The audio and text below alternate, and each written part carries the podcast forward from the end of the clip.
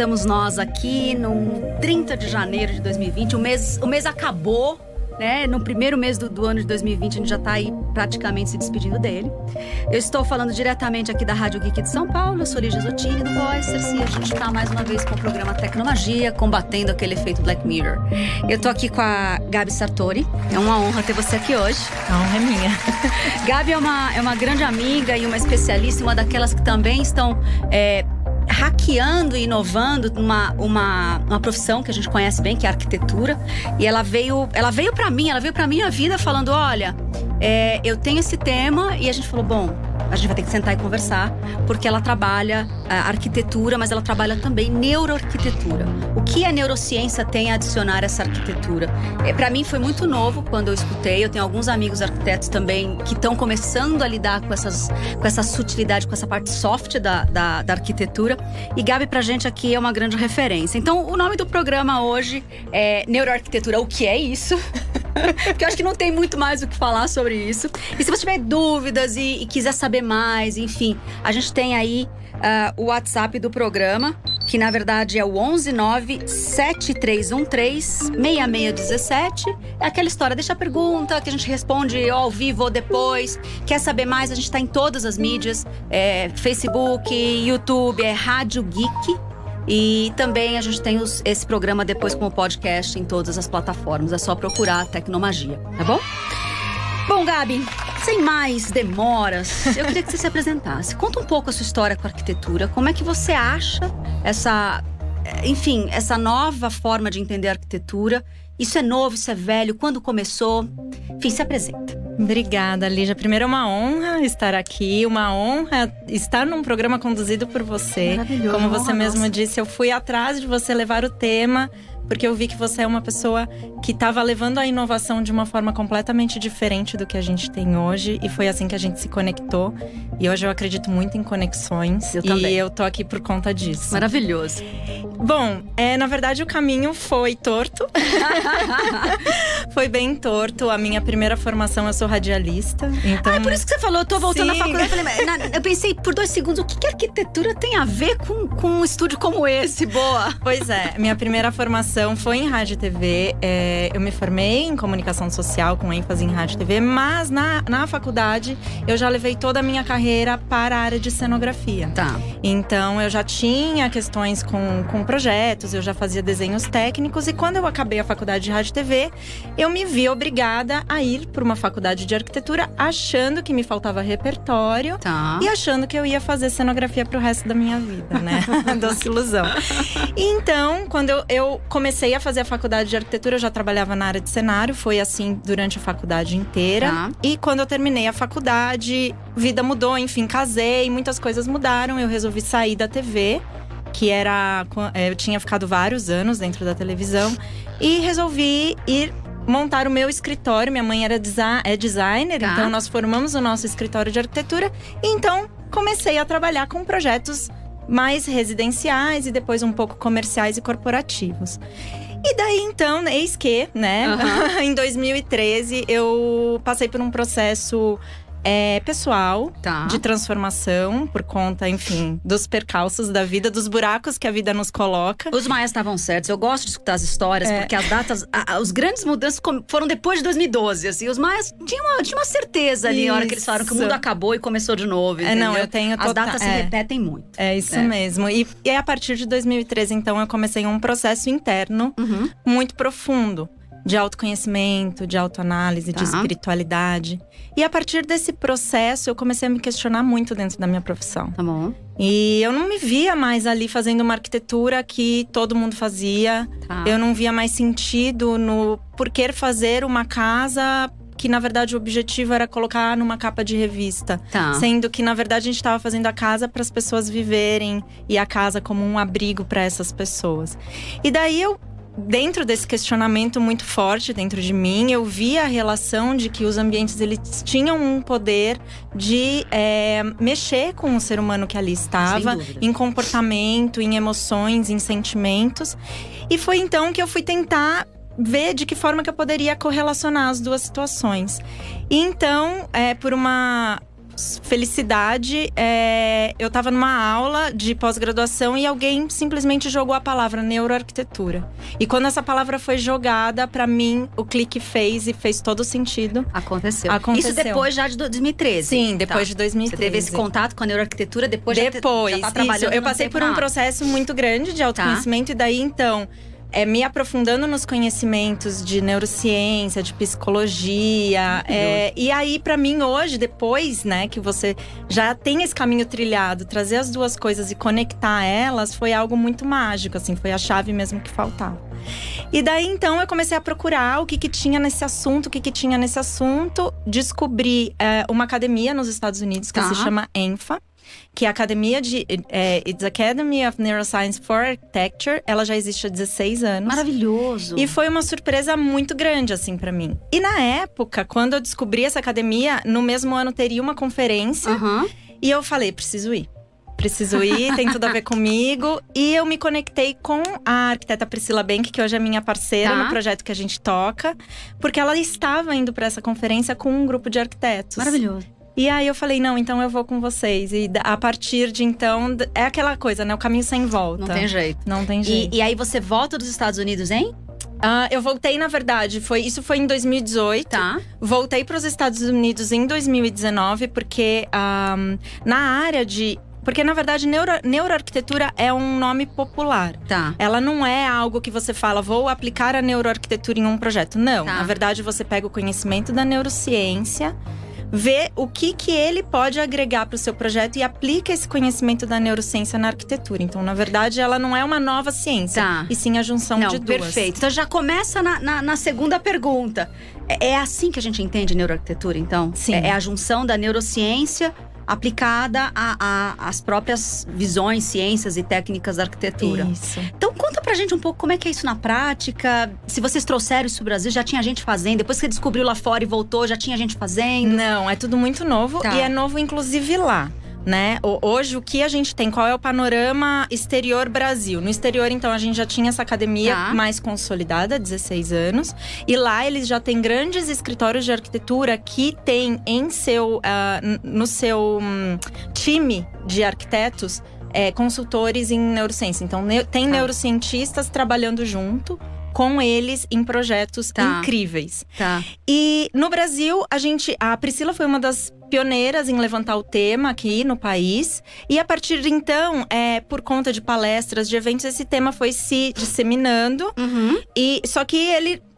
Assim, pouco aprofundado, as pessoas ainda não estavam entendendo direito o que que era uma coisa ou outra. Ficou meio parecendo, ah, temos algo aqui a explorar, Tá. mas ainda não sabemos como. Como? Então foi a partir daí então que a gente viu a oportunidade de também lançar a nossa academia Tá, isso é a muito Academia bacana. Brasileira de Neurociência e Arquitetura. E através dessa academia, a gente tem cursos online, diversos eventos, justamente para levantar a bandeira do assunto, só que de uma forma responsável. Tá. Então, trazendo profissionais de diversas áreas, porque a neurociência aplicada à arquitetura, eu não, eu não sou neurocientista, eu sou arquiteta. sim, sim. E então, trazer neurocientistas, eles podem é, nos ajudar nos nossos projetos, né? Não, perfeito. Dá uma aterrizada, Gabi. Assim, dá um exemplo de um projeto que você já conseguiu ou, ou planejar ou até mesmo implementar. Eu não sei se já tem algum implementado. É. Mas como é que é isso na prática para o pessoal que está escutando a gente conseguir realizar, sabe? Tá. Na verdade, assim, dentro do nosso time hoje, a gente. é, fazer mesmo um projeto, a gente já tá meio sem braço Tá. pra conseguir fazer, mas a gente tem neurocientistas e neuropsicólogos trabalhando conosco. Tá.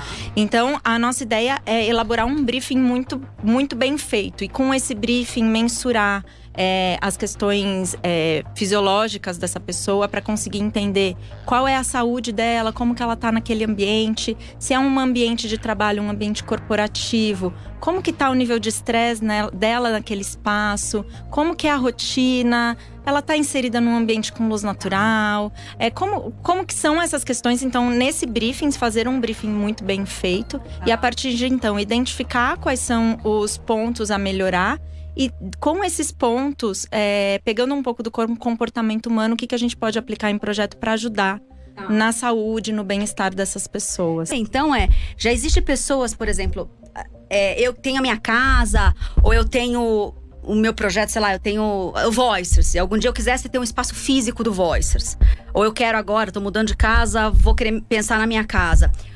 O que que, o que que seria diferente no meu projeto eu contratando só uma arquiteta ou uma, um, um, escritório de arquitetura e um escritório como o seu, que tem que conta com profissionais de neurociência. O que que no final eu veria de diferente?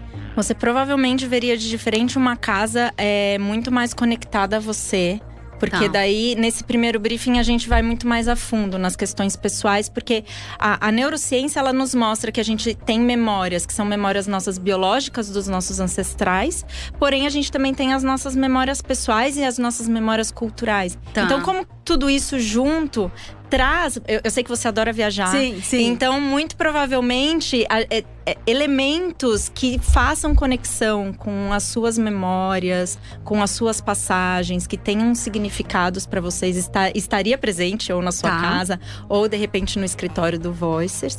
E lógico, pensar num objetivo. Se no Voicers talvez você queira um ambiente mais produtivo ou mais criativo, isso também vai levar uma, uma, uma no, um novo norte para o projeto. Ah, isso quer dizer, dá, dá para assumir, por exemplo, que essas empresas de tecnologia que começaram com esses escritórios super diferentes, coloridos, enfim, as grandes techs estão estão todas com essa com, com esse olhar que a gente saiu dos escritórios cinzas, quadradados, que parecia tudo igual, entendeu?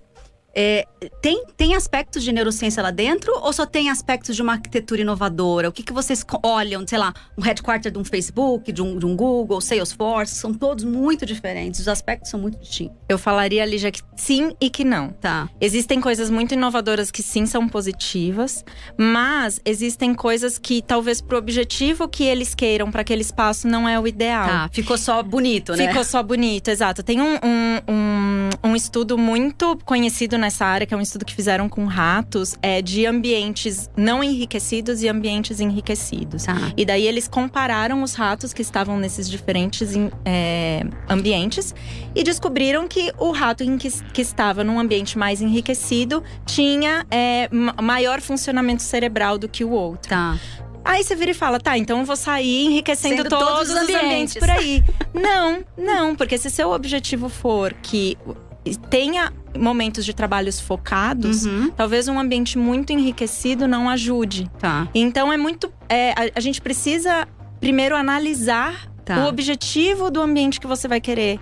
Né? E, e se vai chegar naquilo ou não, e ter um parâmetro, não é sair fazendo adoidado, mas é estudar e de repente é muito importante também depois fazer um estudo de pós-ocupação para saber se tá. aquilo que foi feito foi realmente efetivo. É, porque a gente escuta muito, né, de colegas que estão dentro desses escritórios que na verdade a vida continua acontecendo nas mesas, né? Aquele, aquela sala de game, aquela sala de sei lá o quê, aquele, aquele puff colorido Hum, você faz de vez em quando, mas a maior parte da vida ainda continua acontecendo na sua cadeira e, e o trabalho tem que ser entregue da mesma forma, Sim. né? E principalmente porque provavelmente não foi feito um briefing muito bem, muito bem delineado no início para saber que a cultura daquela empresa não era não essa. Era essa, tá. Boa.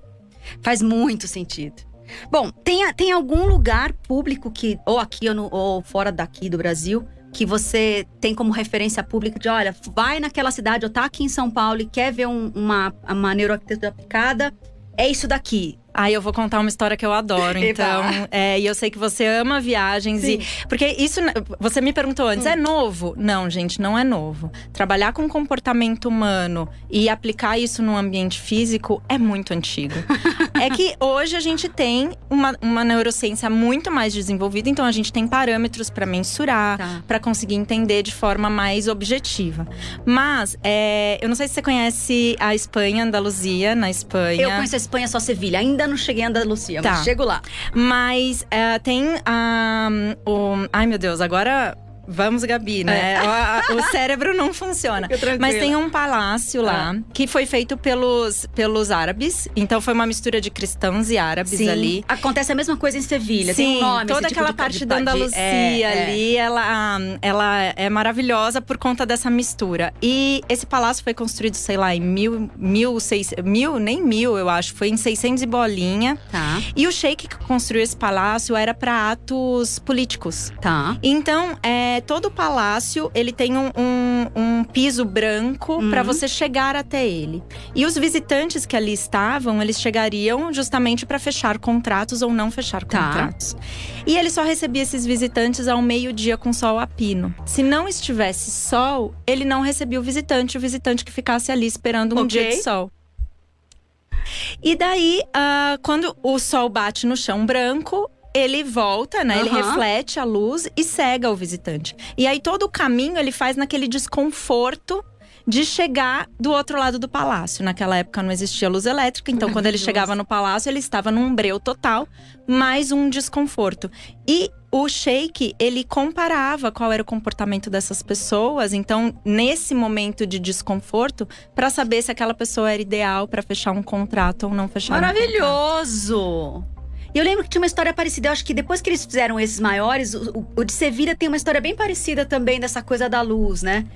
Incrível. O ambiente É. totalmente projetado para um comportamento humano. Você gera comportamentos pelo humanos, ambiente que você É. projeta, né? Não, e isso faz muito sentido, porque é, eu acho que a gente historicamente sente-se bem ou não entrando em ambientes. Né? tem toda a parte, eu acredito, de energia, mas tem a parte do, do- do fato de, cara, quando você mexe, acho que até energia, é, é um conjunto de coisas. Quando você mexe na sua casa, que você dá aquela, uma peça nova, muda de, de lado, você, você olha para aquilo e aquilo te faz bem, entendeu? Uhum.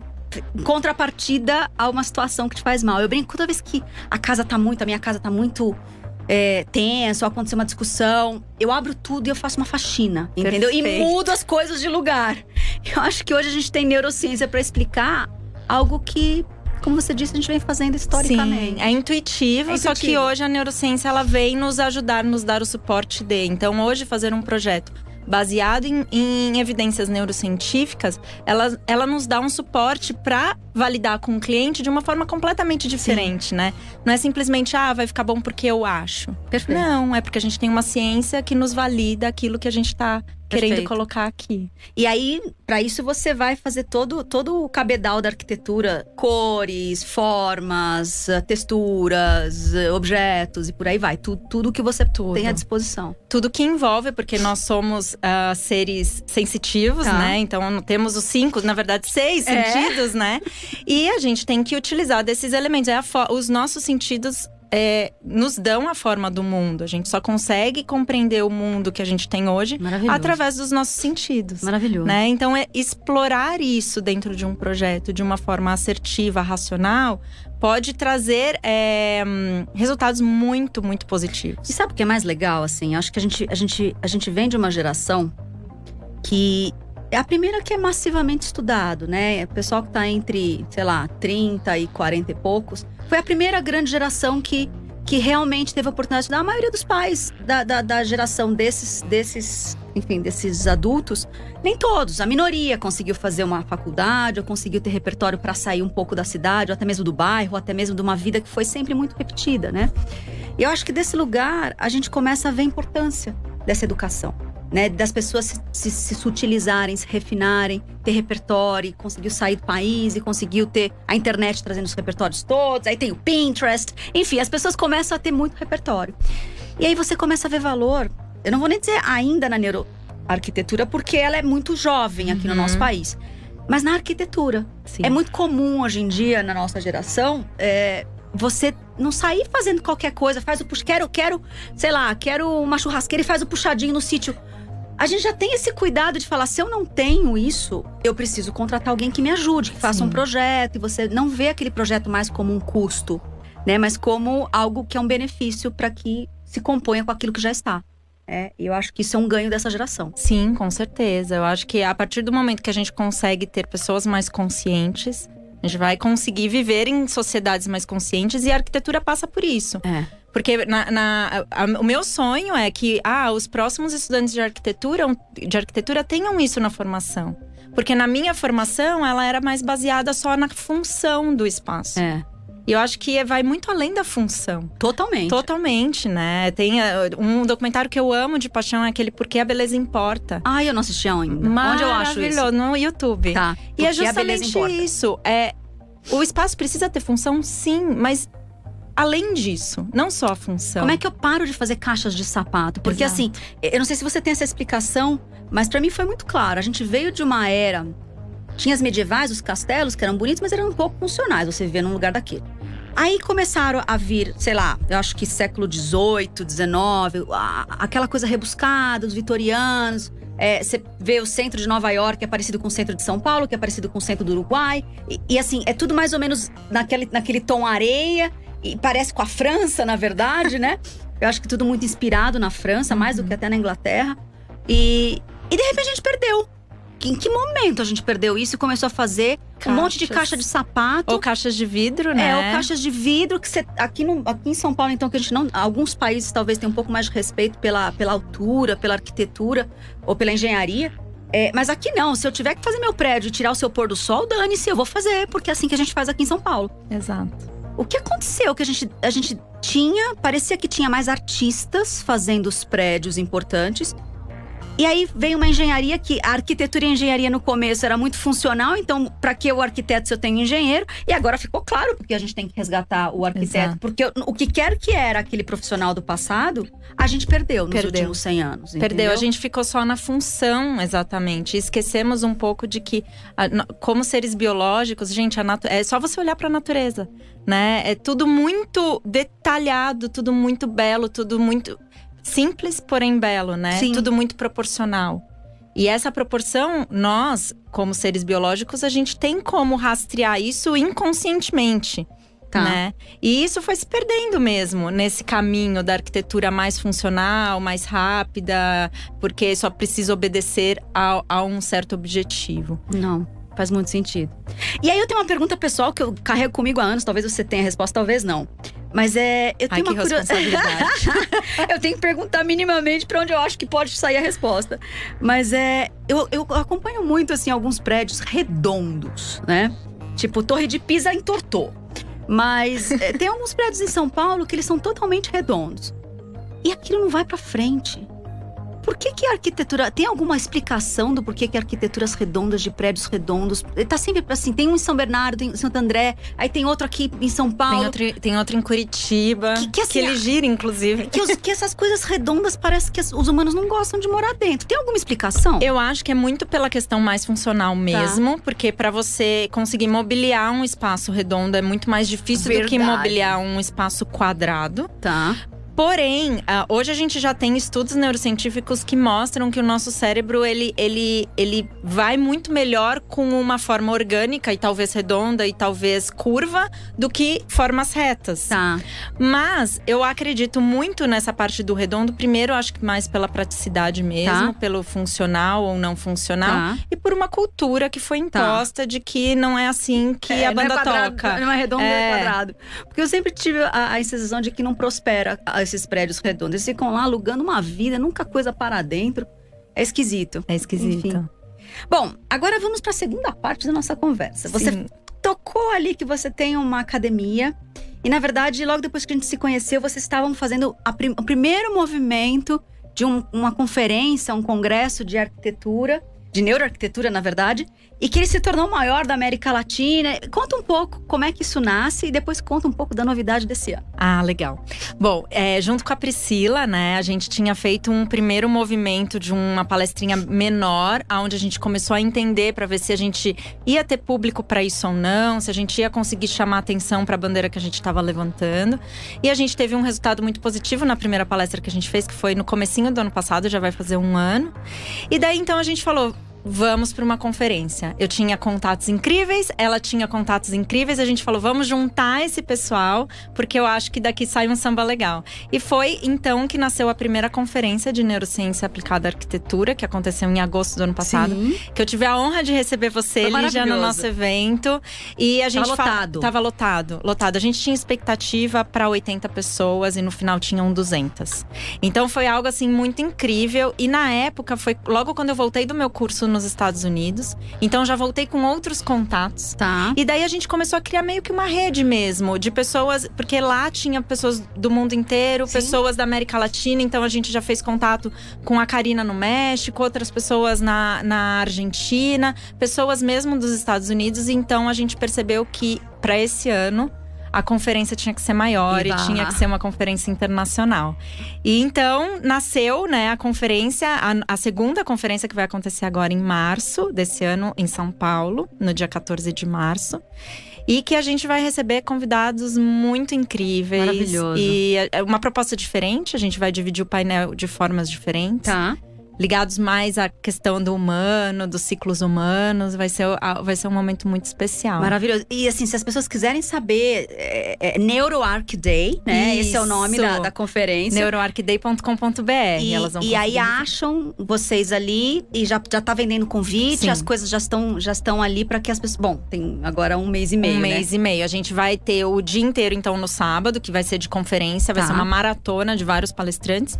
E no domingo a gente vai ter os workshops, que daí a gente vai ter a possibilidade de, de ter um tempo a mais com esses palestrantes. Então, de duas horas ali. Então, a gente tem um combo, inclusive um ingresso combo, que você pode adquirir tanto a conferência do sábado como os workshops no domingo. Perfeito. Eu vou estar lá no workshop. A gente tá preparando algo bem bacana. é. Experiência de máquina, experiência de humano. Vai ficar bem bacana ali uma série de coisas. Uma espécie de cyberarquitetura, É, né? exatamente, neurocyberarquitetura. Sabe que tem uma coisa interessante? A gente conversou bastante é, no começo do ano passado com o pessoal de neurociência lá da, da Federal do ABC, né? E a gente perguntou muito como é que seria o impacto dessas realidades imersivas. ah, na, na, na própria construção de memória, de conhecimento, né? Eu acredito muito que a gente vai ter. Que os óculos vão ser a cadeira do Matrix. Eu não sei trocar pneu, mas aí quando tiver tudo muito funcionando, vai ter lá uma, uma realidade aumentada que vai me dizer exatamente onde botar o que na hora certa. Eu só preciso fazer, tipo, encaixar, sabe? O movimento e eu troco um pneu, porque eu vou saber trocar pneu instantaneamente. Uhum. É, então o conhecimento vai virar muito commodity. E aí o pessoal de neurociência falou uma coisa muito legal, que ele fala assim, pro cérebro humano, é, você imaginar algo, pensar, sonhar, né, planejar, realizar e lembrar é a mesma assinatura cerebral. Tipo, no seu cérebro é a mesma área que tá lá sendo ativada. Não tem muita diferença pro cérebro.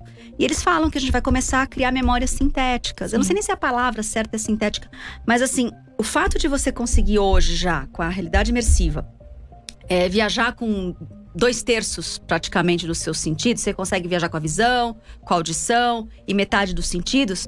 Você vai conseguir criar memória, porque é assim que a gente gera Sim, memória. né? exato. Quando você Perfeito. viaja para um lugar e os seus sentidos capturam aquela, aquela Perfeito. experiência. Então, eu acho que vai ter muita coisa aí que a gente falou um pouco no- na, no- na conferência do ano passado, que parte das nossas casas vão ser é, talvez decoradas, design, a gente chama muito de, de, computa- é, de é, computação espacial, né? Uhum. Aonde você faz design através de realidade aumentada. Talvez você vai ter peças na sua casa de arte que parte delas não é não é física. Não é física, Tá no digital, exatamente. Não, eu entendeu? acredito totalmente nisso. E aí tudo isso vai ter que ter um desenho muito cauteloso. Eu acho que é, é- eu acho que é por aí que os movimentos vão se cruzar.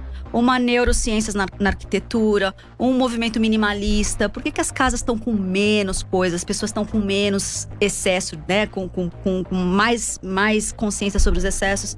Eu acho que vai vir muita coisa que a gente vai estar do mundo desmaterializado. Eu concordo. Eu concordo. Bom, acho que a gente está caminhando para nossa para nossa pergunta final.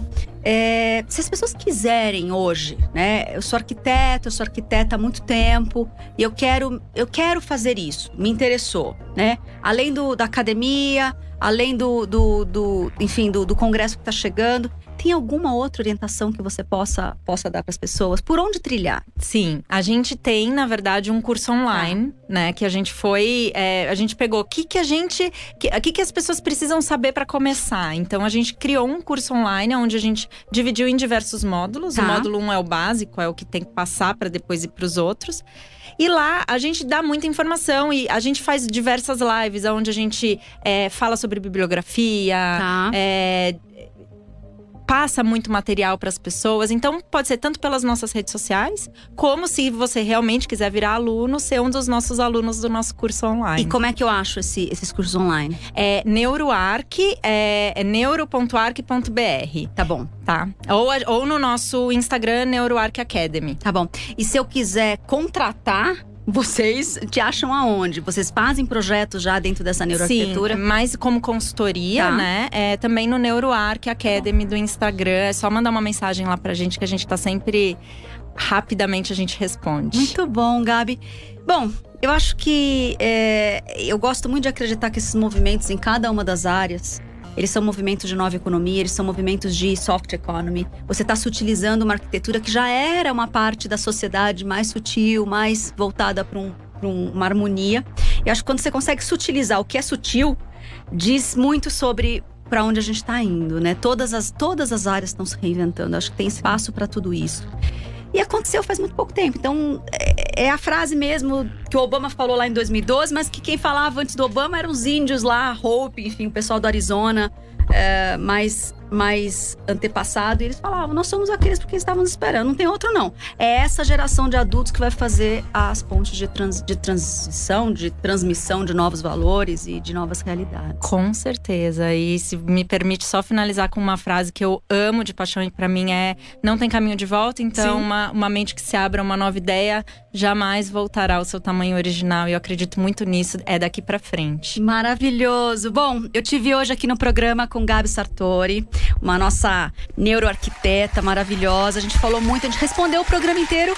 Afinal de contas, o que é neuroarquitetura? Então, se você pegou um finalzinho aqui ao vivo, a gente está com, com o programa gravado em todas as, as plataformas YouTube, é, Facebook. A gente tem aí podcasts daqui uma semana. É só procurar Tecnomagia, Rádio Geek. Aqui, nós somos apaixonados pelo que faz, né? Pelo que fazemos, na verdade. E eu acho que você é mais um exemplo de alguém que também é apaixonado pelo que faz. Muito obrigada, viu? Eu que agradeço, Lígia. Um grande prazer. Maravilhoso. mesmo. Obrigada. Bom, gente, até semana que vem, mais um Tecnomagia aqui na Rádio Geek. É isso aí.